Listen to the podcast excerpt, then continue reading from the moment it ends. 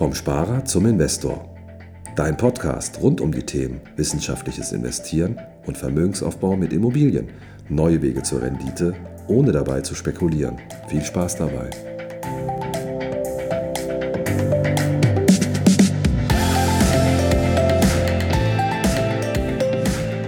Herzlich willkommen zu einer neuen Folge vom Sparer zum Investor. Heute mal wieder ein Interview. Für dieses Interview musste ich gar nicht so weit reisen, denn wir machen das bei uns im Büro hier in Berlin. Deswegen wundert dich bitte nicht, dass wenn es zwischendurch mal klingeln sollte oder hier jemand ähm, auf einmal zur Tür reinkommt, dann lass dich bitte nicht davor, davon stören. Wir versuchen uns auch nicht davon stören zu lassen. Wir machen einfach weiter as usual, denn unser Gast ist heute der Paul. Paul ist äh, bei uns im Management tätig und ist so schwer beschäftigt, dass ich ihn halt nicht so richtig von seinem Platz heute losreißen kann. Deswegen danke, dass du dir kurz Zeit nimmst, Paul. Herzlich willkommen im Podcast. Sehr gerne, Fabian. Das erste Mal Podcast für dich? Ja. Bist du aufgeregt? Ja. okay, fangen wir gleich mal an, gehen wir ins Thema rein. Paul, erzähl mal, ähm, was, was hast du gemacht, bevor du ähm, hier bei Capri gelandet bist. Ja, also ganz zuallererst habe ich VWL studiert, weil mich generell äh, Zahlen, Finanzen äh, interessiert hat. Und danach ähm, mit meinem Vater zusammen eine Firma gegründet. Und äh, da war das Thema Immobilien. Also wir haben Immobilien mit einer ganz besonderen äh, Bauweise hergestellt, schlüsselfertig übergeben. Und äh, da man da in dieser Branche doch äh, sehr stark abhängig ist von Subunternehmern etc., habe ich mir dann irgendwann etwas äh, rausgesucht, wo ich nur von mir ganz alleine abhängig bin. Und das war dann ganz normal die Finanzbranche, also Finanzberatung. Und ähm, wurde Finanzberater bei der MLP Finanzdienstleistungen AG. Genau. Und habe das einige Jahre gemacht, ich glaube fünf Jahre waren es dann. Äh, und habe mich da, habe da Studenten beraten, wie man das bei MLP so macht und die dann vor allen Dingen im Bereich Absicherung der Arbeitskraft und ähm, schon Vermögensaufbau fürs Alter, wenn dann die Studenten da schon ein bisschen was übrig hatten. Okay. Ähm, jetzt werden sich aber manche fragen, okay, wenn du jetzt bei, bei MLP bist oder warst, ähm, was machst du denn jetzt? Also was, was ist jetzt deine Tätigkeit? Ich habe es ja, kurz angerissen, aber noch nichts groß erklärt. Genau, du hast es schon gesagt, äh, Management bei der Capri heißt, ich bin dafür zuständig, hier Prozesse äh, zum Ablauf ähm, zu erstellen und deren Einhaltung am Ende auch zu kontrollieren. Also zu schauen, dass alles Hand in Hand greift und äh, alles äh, effizient seinen Gang geht und die Berater sich auf die Beratung konzentrieren können und der Innendienst sich auf seine Aufgaben konzentrieren kann. Ja, das ist sehr, sehr wertvoll, kann ich nur bestätigen. ähm, was hat denn dich dazu bewegt, einen anderen Weg zu gehen, als den, den du jetzt vorher in deiner äh, Selbstständigkeit eingeschlagen hast? Ja. Also die Zeit bei MLP war für mich persönlich sehr, sehr wertvoll. Äh, ich habe da ganz, ganz viel gelernt. Ähm, und irgendwann kam ich so an so einen Punkt, wo ich sagte, okay, wenn ich das jetzt hier so weitermache, muss ich gucken, ähm, wie, wie dieses Geschäftsmodell für mich persönlich überhaupt noch sinnvoll funktioniert. Ähm, bei MLP ist es so, dass da doch äh, auch nahezu fast nur Akademiker beraten werden und für mich lag da immer auf der Hand, ähm, dass es dann irgendwann auch mal in Richtung Honorarberatung gehen muss. Und ich habe mich die ganze Zeit gefragt, warum bleibt es weiter bei dieser Provisionsberatung? Und das nächste war, dass man als MLP-Berater tatsächlich alles abgedeckt hat. Also ich war der Ansprechpartner für Privathaftpflichtversicherung, genauso wie ich der Ansprechpartner war für potenzielle Immobilienkunden. Und ähm, da habe ich irgendwann mir selbst die Frage gestellt, ob das so das richtige Geschäftsmodell ist. Dann habe ich ähm, 2000, wann war das? Anfang 2000 17 äh, das letzte MLP-Hauptseminar, was ich mitgemacht habe, äh, noch abgewartet und geguckt, ob da irgendwas in Richtung Honorarberatung ähm, erwähnt wird. Ähm, wurde es nicht. Ähm, da waren nur so Durchhalteparolen, weil MLP kriegt natürlich auch die Fintechs zu spüren, äh, die Konkurrenz, die daherkommen. Und in diese Richtung ging es dann eher, also da wurde sich eher drauf eingeschossen. Da habe ich gedacht, okay, das, das ist nicht so ganz die Richtung, die ich gehen möchte und habe mich äh, von da an äh, orientiert, habe mich nach Honorarberatern umgeschaut und bin relativ schnell fündig geworden, auf die Capri aufmerksam geworden.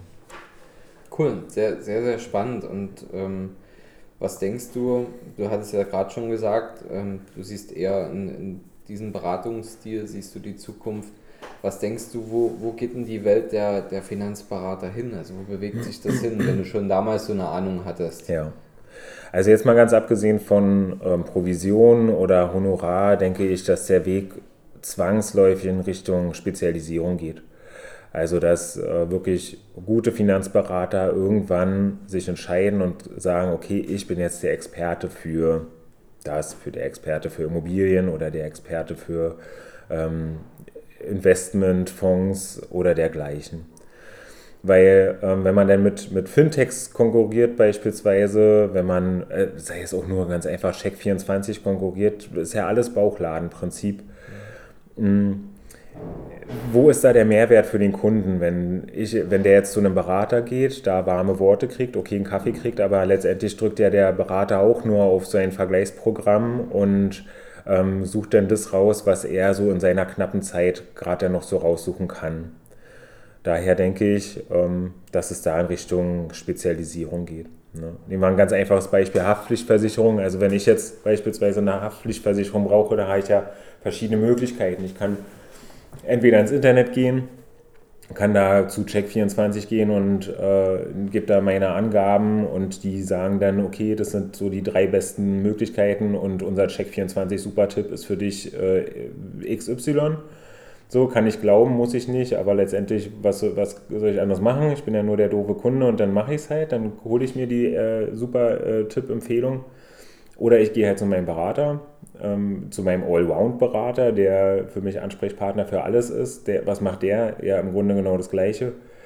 Ähm, legt mir dann auch am äh, am Ende eine Liste hin und sagt, naja, dies, das, das, sind alle drei gut, aber das Beste wäre für dich das. So weiß ich, ob es wirklich das Beste ist, am Ende auch nicht so wirklich.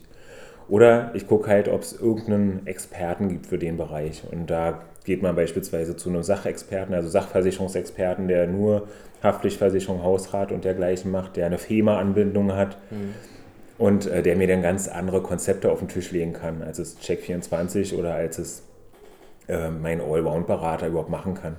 Also der nimmt dann meine Versicherung, die ich schon habe, pimpt die nochmal auf und macht es auch noch zu einem niedrigeren Preis. Und warum? Weil er es kann, also weil er einfach darauf spezialisiert ist, genauso vorzugehen. Das zieht jetzt gleich so ein bisschen meine Frage, die ich jetzt dir noch zwischendurch stellen wollte, äh, hervor.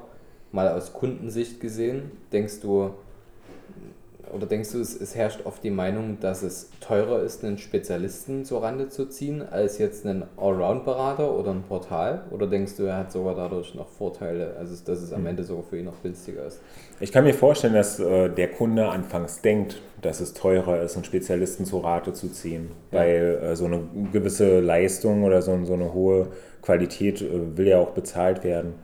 Ähm, am Ende ist es aber hinfällig. Am Ende ist es so, dass dadurch, dass der Spezialist an ganz andere Konzepte herankommt und mir ganz andere ähm, Dinge mit auf den Weg geben kann, die für mich wichtig sind, werde ich so oder so entweder Geld sparen oder, wenn es um Investment geht, eine höhere Rendite ähm, bekommen, wenn alles normal läuft.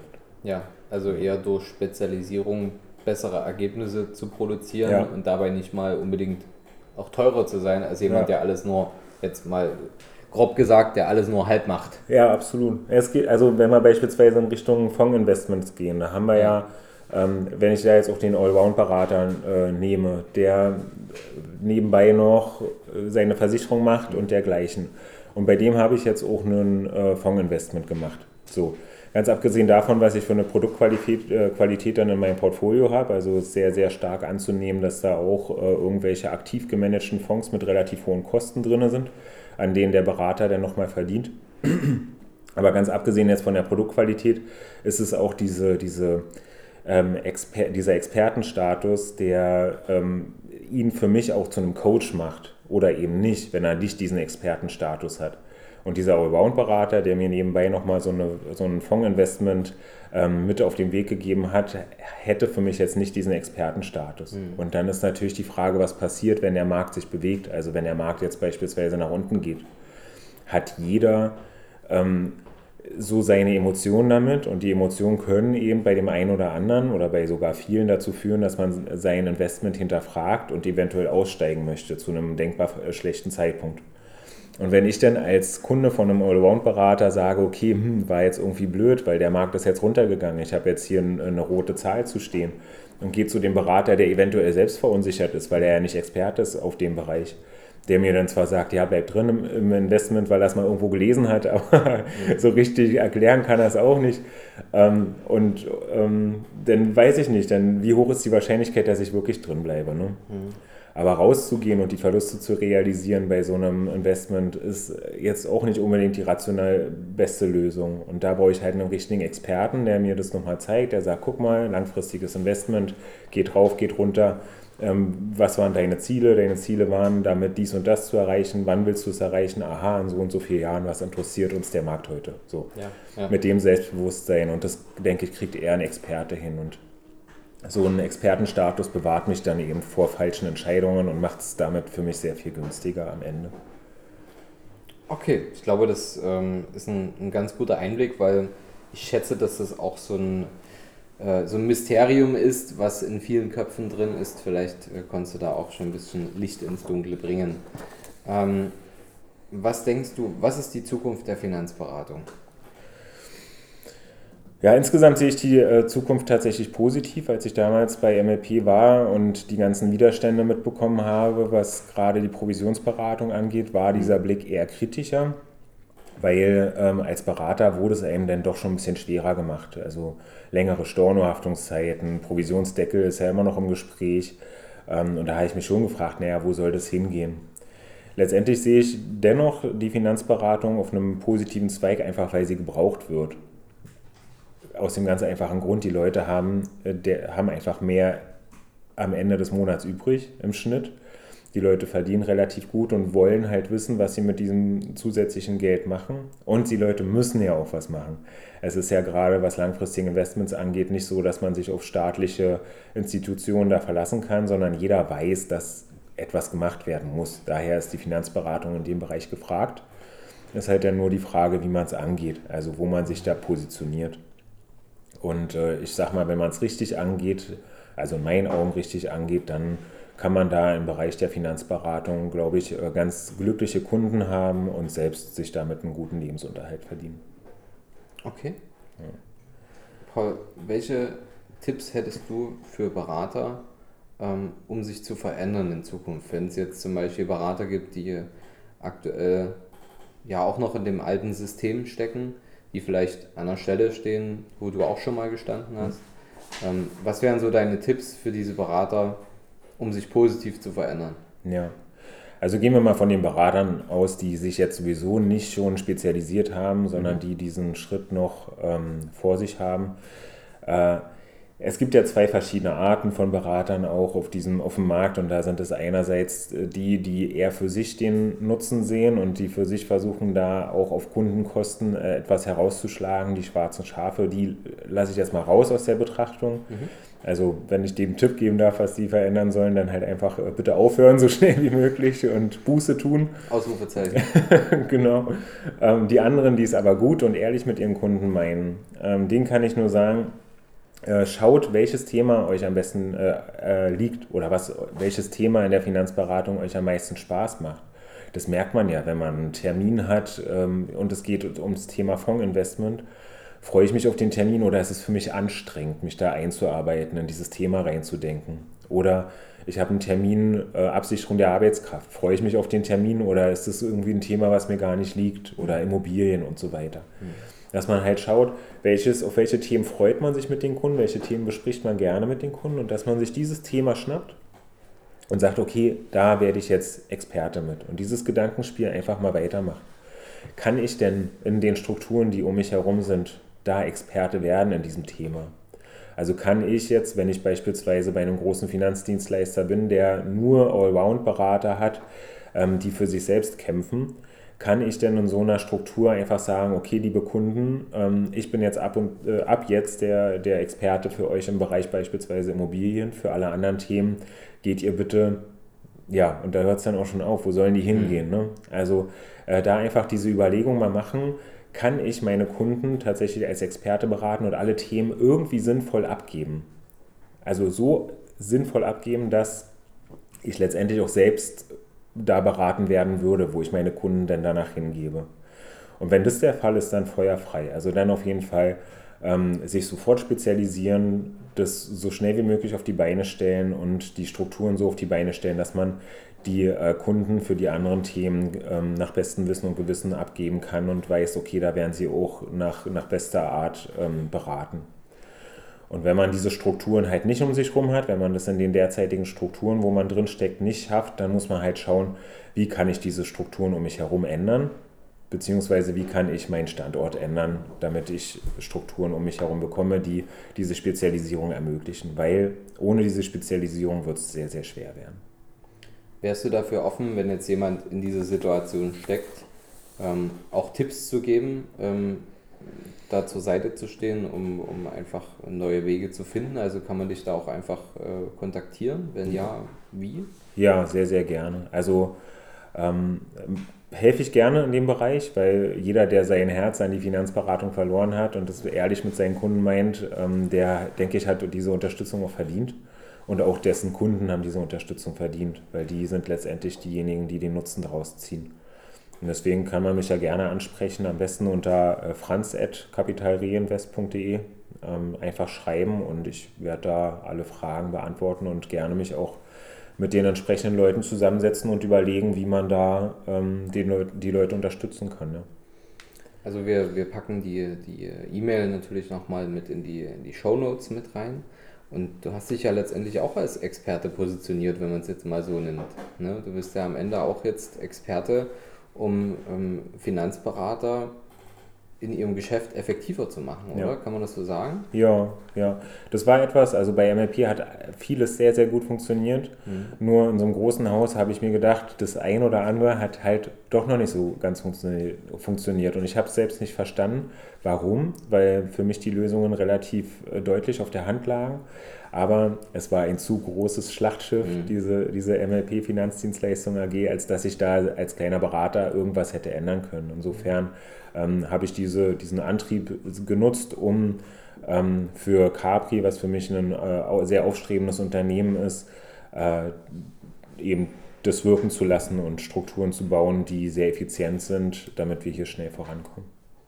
Absolut. Und das ist, äh, glaube ich, von innen und von außen sehr, sehr gut spürbar. Ähm, Paul, wenn man das jetzt nochmal so zusammenfassen könnte, weil ich glaube, viele haben Angst vor der Spezialisierung. Also viele mhm. haben Angst, Spezialist für etwas zu werden, weil das zu entscheiden heißt ja auf gewisse Dinge auch zu verzichten. Ja. Ähm, wo siehst du die Vorteile für den Kunden, wenn sie mit einem Spezialisten zusammenarbeiten? Und wo siehst du die Vorteile für einen Berater, wenn er Spezialist ist? Ja, also ich fange bei dem Berater an, ja. weil daraus erschließt sich dann, wo die Vorteile für den Kunden sind. Ja. Wenn ich als Berater mich auf ein Thema komplett fokussiere und sage, ich bin der Experte für das und das, dann macht es schon was ganz, äh, macht es schon was ganz Starkes mit dem eigenen Selbstbewusstsein, was dieses Thema angeht. Also man geht nicht als der Bauchladenverkäufer hin zu dem Kunden und versucht ihm das nächste Produkt aus der Tasche zu ziehen und zu sagen, guck mal, das ist jetzt das, was, was du für deine Situation brauchst, mhm. sondern der Kunde weiß, wenn er sich an dich wendet, dann wendet er sich an einen absoluten Vollprofi und ähm, kann im Grunde denn in dieser Stadt oder auf diesem Markt nirgendwo anders äh, besser in diesem Thema beraten werden. Und als Experte in diesem Thema erschließt man sich selbst auch Netzwerke. Also wenn man sich als Experte in einem Thema sieht, dann wird man auch selektiv wahrnehmen. Also man äh, lässt dann die anderen Themen aus der Wahrnehmung raus und erschließt sich dadurch ganz andere Informationsquellen, ganz andere Netzwerke, die einem wiederum dabei helfen, ähm, gegenüber dem Kunden die besten Lösungen darbieten zu können.